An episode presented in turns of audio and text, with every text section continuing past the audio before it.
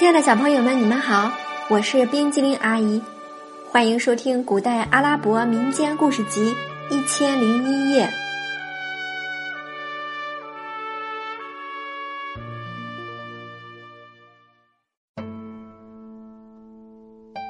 接下来我们要讲的故事是国王、王子、大臣和妃子。第一集，王子七天不能说话。古时候有个国王非常强大，唯一的不足就是快老了还没有一个继承王位的儿子。他盼子心切，潜心祷告，祈求真主赐给他一个儿子。终于，真主答应了他，王后为他生下了一个健康漂亮的王子。国王只有这么一个儿子。自然十分重视培养教育。王子五岁时，国王就为他请来了全国最著名的学者，教授他文学、数学、天文、历史、哲学等知识。经过数年的学习，王子终于成为一个知识渊博的年轻学者。王子在知识领域上大有成就，在武艺上也是一个强手。他的武术、骑马、射箭都是向国内的高人学的。在竞赛场上，他每每超群出众，保持不败。国王喜欢儿子，希望儿子一生顺利。有一天，他做了一个噩梦，醒来。立即请大哲人圆梦。大哲人说，他的梦预测了王子的命运，在未来的连续七天内，王子若开口说话，就有丧命的危险。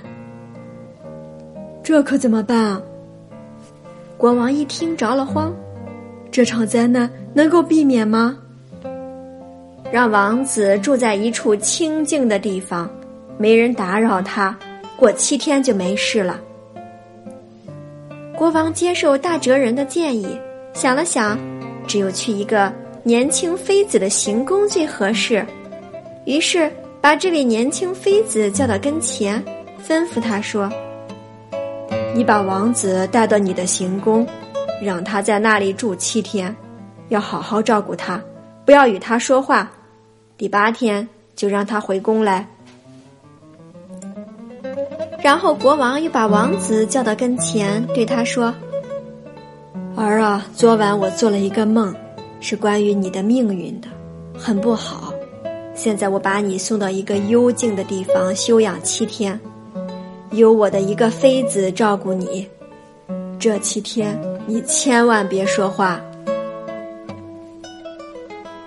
王子随那妃子走了，不久到了行宫。行宫里非常豪华，一切东西应有尽有。每天，王子看看书，听听音乐，欣赏欣赏歌舞。那妃子是个喜欢歌舞的人，她的行宫里有一支很像样的乐队。行宫外面是一片宽阔的果园，一条不宽的小河从那里缓缓流过，岸上种着各种果树。花卉。当时正值盛夏季节，果园里一片姹紫嫣红、万物峥嵘的景象。王子在果园里玩耍、散步，虽然不能说话，但很快乐。在这美丽的大自然中，人也显得格外漂亮。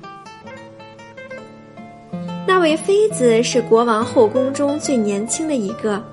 比王子大不了几岁，他平时就喜欢王子的英俊潇洒，只是碍于宫中规矩，不敢多接近王子。这次让他陪王子来他的行宫，心中异常高兴，多次抑制不住感情，向王子表示过分的亲热。王子非常愤怒，断然拒绝。妃子又恼又恨，心想。我必须先去王宫告他，否则待他能说话的时候告了我，我就没命了。于是妃子跑回王宫，跪在国王面前哭泣。国王觉得奇怪，问道：“发生了什么事？难道王子有什么不测？”陛下，你要给我做主。王子调戏我，我拒绝他，他又要杀我，我这是趁他不备逃出来的。我不回去了，不见那个亵渎陛下的畜生了。什么？竟有此事！国王一听，怒发冲冠，大发雷霆，马上召集文臣武将，命令楚王子死刑。大臣们听到这一命令，都惊呆了。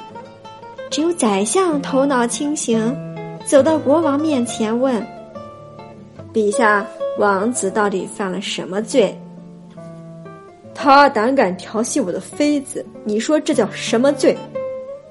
国王拍案而起，眼中喷着怒火。几个大臣悄声议论：“陛下好不容易生了个儿子，如今年纪轻轻就被处死，将来准后悔。”陛下现在正在气头上，所以说出这样的话。假如我们真的把王子杀了，等他冷静下来，准向我们要人。到那时，我们怎么办？国王准会埋怨我们。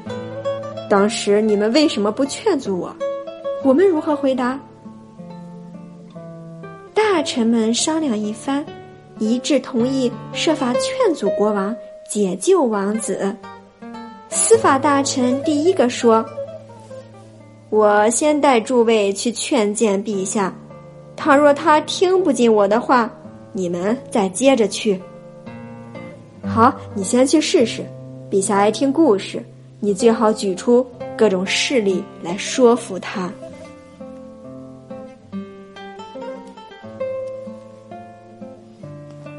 亲爱的小朋友，今天冰激凌阿姨讲的故事《国王、王子、大臣和妃子之》。王子七天不能说话就到这里啦。咱们下次再见拜拜。